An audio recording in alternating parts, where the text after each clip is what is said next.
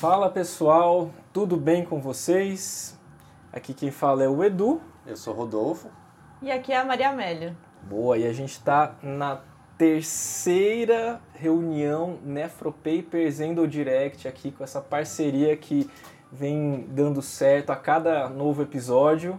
Eles estão cansando da gente, Edu. É. Na verdade, eu estou em minoria de novo. e aí, hoje a gente vai dar continuidade a um tema que a gente já vem falando nos últimos episódios, né?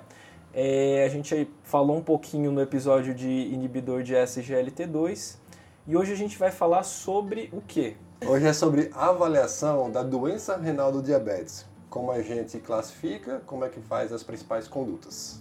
Boa, Rodolfo. A gente vai dividir esse episódio em duas partes. Nessa primeira parte, a gente vai falar sobre um pouco da fisiopatologia, história natural da doença, classificação, diagnóstico, como fazer esse, esse rastreamento e a periodicidade. E por último, nessa primeira parte, a gente vai falar sobre os sinais de alarme na progressão da doença do renal do diabetes. Quando que a gente indicaria uma avaliação invasiva, né, uma biópsia de rins, né, que a né, vai brilhar aí na, nas indicações. e a gente encerra essa primeira parte, fechou? Na segunda parte a gente vai falar sobre tratamento e prevenção da doença renal do diabetes. Então, só para começar, eu acho que a parte mais legal de tudo é que a gente já começou falando de doença renal do diabetes e não mais nefropatia diabética. É, eu não sei para endócrino como que isso tá, mas assim, para nefro, o que que, por que, que houve essa mudança de nomenclatura? a gente fala doença renal do diabetes, toda manifestação clínica decorrente do diabetes. A nefropatia diabética seria alteração histopatológica do diabetes. E pensando que na maioria dos casos a gente não faz biópsia, no caso de diabetes, não teria sentido falar das alterações clínicas como se elas fossem histopatológicas. Então é doença renal do diabetes mesmo. Beleza. Boa. Vamos lá. A gente vai apresentar ao longo desse episódio mas a discussão dele vai ficar para a parte 2, tá? Que a gente já vai ter um, background aí de tratamento, do que, que a gente precisa fazer em relação a, ao tratamento e à prevenção. Então, um paciente, 62 anos, do sexo feminino, um paciente tem diabetes mellitus tipo 2 desde os 45 anos e de complicações crônicas associadas ao diabetes, ela já tem aí um, uma albuminúria de 100 mg por grama, ela tem uma doença renal crônica estadio 3B com clearance de 42, ela tem uma polineuropatia periférica dolorosa, retinopatia diabética não proliferativa moderada bilateral, não tem nenhum sintoma sugestivo de neuropatia autonômica. E ela já teve um evento macrovascular. Ela teve um IAM há dois anos com necessidade de implante distente em artéria descendente anterior e ela evoluiu aí com uma insuficiência cardíaca de etiologia isquêmica, tá? Ela chegou para você no consultório usando metformina 850 mg, um comprimido no café, almoço e jantar, enalapril 20 de 12 em 12, insulina NPH 20 unidades no café, almoço e antes de dormir, lembrando aí que ela pesa 90 kg e tem um IMC de 35 Está usando gliclazida 60mg, um comprimido ao dia, anlodipino 10, carvedilol 25 de 12 em 12, espiro 20, espirono 25 e furosemida 40mg ao dia, ela está tomando AS 100mg ao dia e a atorvastatina 40, tá? Ela vem com uma glicada de 8.9 de um mês antes da consulta e uma glicemia de jejum de 180, a creatina é de 1.4 que foi usada aí para cálculo do clearance dessa paciente. E aí, o que, que a gente vai fazer quando a gente recebe essa paciente? É isso que a gente vai falar ao longo desses dois episódios. Caso complexo, uma paciente de alto risco ainda, com algumas complicações micro e já macrovasculares. Que a gente vai tentar destrinchar e conversar um pouquinho ao longo da nossa nosso episódio aqui. Então, falando um pouquinho sobre a fisiopatologia da doença do renal do diabetes. Existia um modelo clássico antigamente, né, que era Começava-se com aquela hiperfiltração glomerular, que poderia se estender para uma hipertrofia renal, um aumento progressivo dessa albuminúria, que por sua vez provocava a longo prazo a perda progressiva dessa taxa de filtração glomerular, né, do, da do depuração, e por fim culminaria com a falência dos, dos rins. Hoje em dia tem se mudado um pouco aí essa fisiopatologia, graças ao advento aí da, das tecnologias, né? Como é que a gente pode encarar essa nova fisiopatologia na doença do renal do diabetes? É, exatamente, assim, essa, essa história natural clássica é o que acontece se não houvesse tratamento para a maioria das pessoas. A gente tem duas características novas. Primeiro que a gente tem medicações que mudaram de fato o prognóstico, então mudaram a história natural. E a gente tem outro fator também. A população está envelhecendo, é uma população que tem outras comorbidades. Então, muitas vezes o paciente que tem diabetes, ele não tem só diabetes, né? Ele chega com hipertensão, dislipidemia, com milhões de outras coisas. Então, qual é um conceito que eu acho bem legal? É que assim, a gente tem essa história natural e que é o, o clássico mesmo, né? Então, sem tratamento ao longo de muitos anos, o paciente que faz doença renal do diabetes, ele ia ter uma é, queda progressiva da taxa de filtração glomerular e ia chegar no estágio 5, 5 com necessidade de terapia renal substitutiva. O que, que mudou? A gente tem há pelo menos 40 anos aí, enfim, desde que se usa IECA e BRA, a gente tem medicações que podem reverter essa albuminúria. Então, eles vão agir nisso daí. Então, alguns pacientes, eles de fato revertem a albuminúria. Então, se a gente consegue controlar a albuminúria, é muito mais provável que não haja essa, essa queda da taxa de filtração glomerular. Então, os pacientes ficam estáveis. Então, e BRA a gente já usa bastante tempo. E tem medicações novas que têm essa mesma função. Então, eles bloqueiam de fato essa taxa de filtração glomerular e conseguem reverter a albuminúria, dependendo de quanto que eu tenho de albuminúria.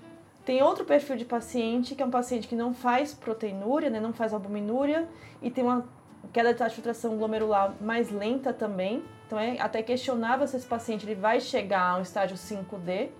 E tem também, por outro lado, um paciente que a gente fala que é aquele que declina rápido a taxa de filtração. Então, ele abre um quadro de proteinúria importante e aí ele tem um, um declínio rápido. Que a gente sempre questiona se esse paciente que tem esse declínio rápido, se ele não tem outros fatores associados que estão levando a taxa de filtração, uma queda da taxa de filtração glomerular mais abrupta. Legal, isso aí já entra meio que uma armadilha para você já não cair de cara achando que é o próprio diabetes que está provocando Exatamente. essa albuminúria rapidamente progressiva e essa perda, consequentemente, da taxa de filtração glomerular, né? É sempre bom a gente pensar nisso assim ao longo dos anos. Um quadro de um paciente que começa a cair rapidamente taxa de filtração é pouco provável que seja diabetes ou só diabetes nesse caso. Uhum. Muito bom, perfeito. E aí, como você citou já, com o advento dessas últimas medicações e, consequentemente, dos inibidores da XLT2, a gente acabou descobrindo novas fisiopatologias ligadas a essa perda da, da, da, da função renal. Né? Por exemplo, aumento da fibrose, aumento maior aí do, da necrose parênquima renal, aumento da inflamação do parênquima renal também, tem um aumento da pressão intraglomerular, né, que a gente vai conversar também com relação ao mecanismo feedback túbulo glomerular, que já acontece nisso aí.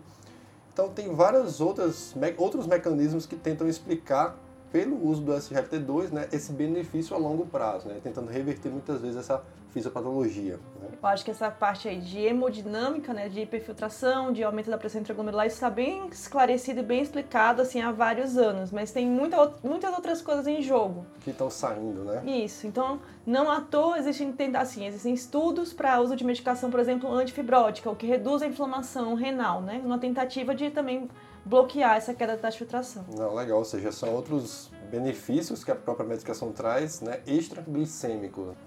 Como que a gente classifica a doença? Né? A gente usa alguns parâmetros para classificar a doença renal do diabetes e a gente tem que pedir alguns exames também para classificar esse paciente. Então, como classificar e com o que classificar, né, mesmo?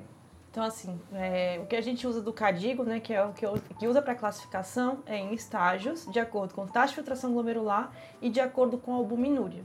Então, antes se falava de proteinúria, mas lembrando que o que conta aí é albuminúria de fato, né? Uhum. Então, eu tenho um estágio de 1 a 5, que seria né, da taxa de filtração, e albuminúria 1 a 3 também. Então, o que que isso me fala e por que que eu uso essa classificação?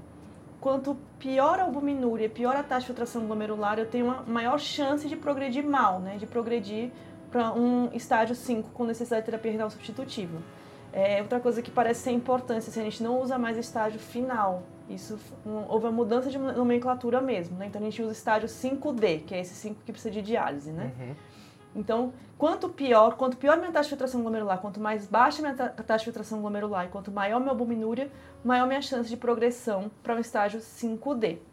Lembrando que para a gente chamar de doença renal crônica, se eu vou usar só a taxa de filtração glomerular como parâmetro seria uma taxa de filtração glomerular menor que 60. Certo. Mas eu posso ter, por exemplo, um estágio 2, que eu tenho uma albuminúria e eu não tenho redução da taxa de filtração glomerular. Beleza. Tem particularidades também, por exemplo, população idosa. Será que a taxa de filtração glomerular menor que 60 não é o normal, não é o esperado? Então, existem alguns trabalhos que falam até 45, se eu não tenho nenhuma evidência de lesão, tipo uma albuminúria aí, que seria o normal. Beleza. Tá. E falando em taxa de filtração glomerular, o melhor parâmetro, a melhor avaliação seria por qual score? Pode parecer contraditório isso, mas assim, a gente não precisa coletar a urina de 24 horas para ter um clearance medido. O que a gente costuma usar é o CKD-EPI. Ah, então esse é o que o, até o próprio Cadigo fala que seria o método de escolha para avaliação de taxa de filtração glomerular. Lógico que como até o clearance medido e como qualquer outro score, ele tem, ele não é um score perfeito, né? Ele não é um método perfeito, mas é o método que a gente faz é, na prática clínica mesmo. E aí, em relação à albuminúria, né, Mel, você comentou aí grau 1, grau 2, grau 3, né? Grau 1 seria inferior a 30 né, miligramas por litro, ou 30 miligramas por grama. Grau 2 de 30 a 300 e grau 3 seria maior do que 300, que seria a antiga macroalbuminúria, né? E a gente nem usa mais. 300 microalbuminúria, né? Um, um termo um pouquinho mais antigo, mas que foi muito usado na literatura, até atualmente é, é usado em alguns, alguns artigos, né? Mas e aí, como que a gente pede? É, você falou a importância, albuminúria, né? A gente quer ver a albumina na urina, não proteína que é seria tudo, né? Que está saindo lá. Às vezes pode sair outras coisas que não albumina, né? Conta mais aí pra gente qual o método de avaliação e o que, que a gente precisa tomar de cuidado na interpretação desse exame. Então, assim, método de avaliação também. Se você quiser coletar proteinuria de 24 horas, você pode coletar, mas você não precisa. Né? Uhum. Você pode coletar uma relação albumina-creatinina urinária em amostra isolada. Tá. Então, algumas orientações que a gente fala também, não pode ter feito exercício físico extenuante antes da coleta do exame. O Cadigo também põe que ele é preferencialmente coletado pela manhã, para evitar outros vieses. Mas aí você pode fazer a amostra isolada sim. Beleza. É, isso eu sei que é, ah, pode ter alguma contradição entre as diretrizes, né? Mas uhum. uma orientação que a gente dava é a questão de ter pelo menos duas medidas. Boa, tá? sim. Isso. E é fundamental é, ressaltar isso, né? Porque, assim, existe também uma grande taxa de alterações transitórias na albuminúria, né? Então, tem referências aí que colocam até 30%, né? De albuminúrias reversíveis entre uma amostra e outra, né? Então, por isso a importância de você repetir essas amostras, né, pelo menos duas de três coletadas aí no intervalo de pelo menos três a seis meses, né? Muito por conta da grande variabilidade e por conta de todos esses fatores pré-analíticos, né, que podem interferir. Às vezes não só exercício físico, um diabetes que está muito descompensado. Infecções, por exemplo, né? chega que é muito comum para gente, né, Rodolfo? O paciente chega com cetoacidose diabética, você já quer fazer o pacotão, olha, ah, não, já quero ver se ele tem albuminúria e tudo, pede albuminúria no contexto ali de uma recuperação de cetoacidose ou de um estado hiperosmolar. Não é interessante, né? Provavelmente vai vir falso positivo está com infecção urinária, insuficiência cardíaca, insuficiência né? cardíaca descompensada, né? ou se está ali com uma hipertensão descontrolada, né? Então, todos esses são fatores que podem levar a um falso positivo na medida da albuminúria. Que é legal, assim, o paciente tem que estar estável para eu querer saber exatamente como que ele está, né? Aquele momento de agudização não vai contar. O que vai contar isso. mesmo é como que ele é no basal, no dia -dia. né? No dia a dia. Resumindo é isso, né? claro, a gente usa essas faixas de, de referência aí para classificar, mas assim, albuminúria não, não é uma variável qualitativa, né? é uma variável contínua aí, e tem estudos que mostram que níveis de albuminúria maior que 14, né? Bem abaixo ali do, do corte que. Bem abaixo não, né? Um pouco abaixo do corte que a gente usa ali para diferenciar um do dois, já teria correlação com piores desfechos clínicos, inclusive desfechos cardiovasculares e desfechos renais. Então, é importante a gente ter essa classificação, mas acho que a gente precisa ressaltar que aquele paciente que já tem uma discreta alteração, a gente também precisa olhar melhor para ele, né? Então, não ficar tão bitolado assim na, na classificação e entender que é, é muito diferente você ter um paciente com 350 miligramas de albuminúria de um paciente que tem 2 gramas de albuminúria, né? Exato. Então... É, como você falou, é uma variável contínua, né? Ah, ah, o paciente tem uma albuminúria de 25 miligramas por grama. Ah, então beleza, tá abaixo de 30, então vou ficar então, tranquilo. foi isso, não vou fazer nada, né? tem sentido, né? Como é. você falou, alguns estudos acima de 14 já mostram piora de desfecho, Não tem estudos que mostrem melhora com intervenção com relação a isso, Uhum. mas é, a pulga fica atrás da orelha já aqui. né? Então é uma coisa para a gente ficar sempre atento. Eu acho que é o momento de tratar, né? Se você pode evitar uma complicação, esse é o momento, na Exato. verdade. Sim. É, é isso que muda a vida da pessoa, né? É. Bom, a gente falou da, da metodologia, né? Classificar a taxa de filtração glomerular, classificação da albuminúria, como avaliar, né? E agora quando? Né? Quando que eu começo isso daí num paciente diabético? O que, que a gente tem aí de evidência, Rodolfo? Como você falou, para fazer o rastreio, geralmente é anual. Tem que fazer estratificação, se é um paciente de diabetes tipo 1 ou diabetes tipo 2. O diabetes tipo 1, em geral, após 5 anos de doença. Por que após 5 anos? Porque alguns estudos já mostraram que já pode ter a presença de complicações micro e macrovasculares, e também microalbuminúria e a antiga macroalbuminúria, em torno de 20% desses pacientes depois de 5 anos de doença. No diabetes tipo 2 já é diferente a conversa. No momento, no tempo zero, você já está autorizado a fazer essa pesquisa, até porque você não consegue saber quando que o paciente já tem esse diabetes tipo 2. Né? Você diagnosticou naquele momento, mas provavelmente ele já tinha essa doença há um certo tempo para trás. E no diagnóstico, tem alguns estudos que mostram que até em torno de 10% dos pacientes, no momento do diagnóstico, já tem a albuminúria presente. Então, por isso que a gente faz esse rastreio, né? Diabetes tipo 1 depois de 5 anos, diabetes tipo 2 já ao diagnóstico. E, e, Rodolfo, isso é, é, importante ressaltar que é uma avaliação com base mais ou menos na história natural da doença e mais ou menos nos estudos de prevalência né, de doença renal do diabetes e de albuminúria nessas populações. Né? Então, um paciente que tem menos de 5 anos de, de diagnóstico de diabetes do tipo 1, é muito pouco provável dele ter uma albuminúria presente ou um, é, uma doença renal do diabetes aí associada. pouco tempo de doença. Pouco ainda, né? tempo de doença. Mas é importante ressaltar aqui que tem uma, uma recomendação um pouco mais específica, não é tanto ali para a nossa população adulta, né, que seria na população pediátrica, que esse início do rastreamento ele pode ser feito entre 2 a 5 anos do diagnóstico em crianças aí com 11 a 17 anos. E isso foi é, através do, do estudo que mostrou uma prevalência de 3% de uma albuminúria grau 2 aí nessa população. Você vê, 97% vai vir normal, mas 3% já é alguma coisa, né? Então existe essa recomendação aí, mas não é nosso dia a dia, né? Isso é muito mais para os endocrinopediatras. Beleza, e aí então a gente falou da fisiopatologia, história natural da doença, a gente aprendeu como classificar, como diagnosticar, as armadilhas do diagnóstico. Agora eu quero ver quais os sinais de alarme na doença renal do diabetes, ou seja, quando que eu vou meter a agulha nesse rim. É hora de brilhar, né? Nossa senhora, chegou, chegou meu momento aqui. Então, assim, é uma coisa que chama atenção que a gente tem isso muito clássico, né? Normalmente a complicação microvascular ela não vem só. O que isso quer dizer? Que normalmente paciente que tem uma doença renal do diabetes, ele tem outras complicações, tipo a retinopatia diabética associada.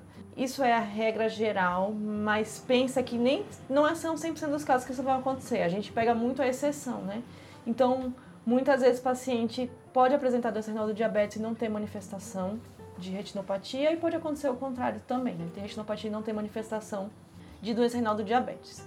Eu diria que chama atenção também para eu pensar numa biópsia quando eu tenho algo que não vai bem, que nem você falou. É esperado que após cinco anos eu tenha comece a ter alterações. Comece a ter, não, eu possa ter alterações. Né? Se o paciente chega, por exemplo, com a síndrome nefrótica, em qualquer situação, mas uma síndrome nefrótica no começo do, do diagnóstico, isso não me parece doença renal do diabetes, né? Pensando na população adulta, que a gente fala muito do diabetes tipo 2, lembra que, esses, que esses pacientes eles podem ter outras coisas além do diabetes, né? Não necessariamente porque ele tem uma proteinúria, uma albuminúria, ele vai ter doença renal do diabetes e é isso que está causando. Ele pode ter um diabetes e ter outra causa para essa albuminúria. Então, coisas que chamam a atenção, essa queda abrupta da taxa de filtração glomerular. Um paciente que cursa com síndrome nefrótica, eu em síndrome nefrótica completa. Ele pode ter uma, uma albuminúria, né, uma proteinúria nefrótica, mas não é usual, é muito raro que ele tenha uma síndrome nefrótica completa. O que quer dizer isso? Com hipoalbuminemia, com hipercolesterolemia. Eu não espero isso na doença do diabetes. Paciente que tem uma hipertensão refratária, refratária associada ao caso. Isso não me parece um, um, diabetes isolado. Paciente que de repente abre uma proteinúria nefrótica. Ele vinha sem nada de proteinúria e de repente abre uma proteinúria nefrótica. Isso não me parece evolução do renal do diabetes. Paciente que cursa com síndrome nefrítica, ou seja, paciente que faz é, importantes, fica mais hipertenso e tem proteinúria.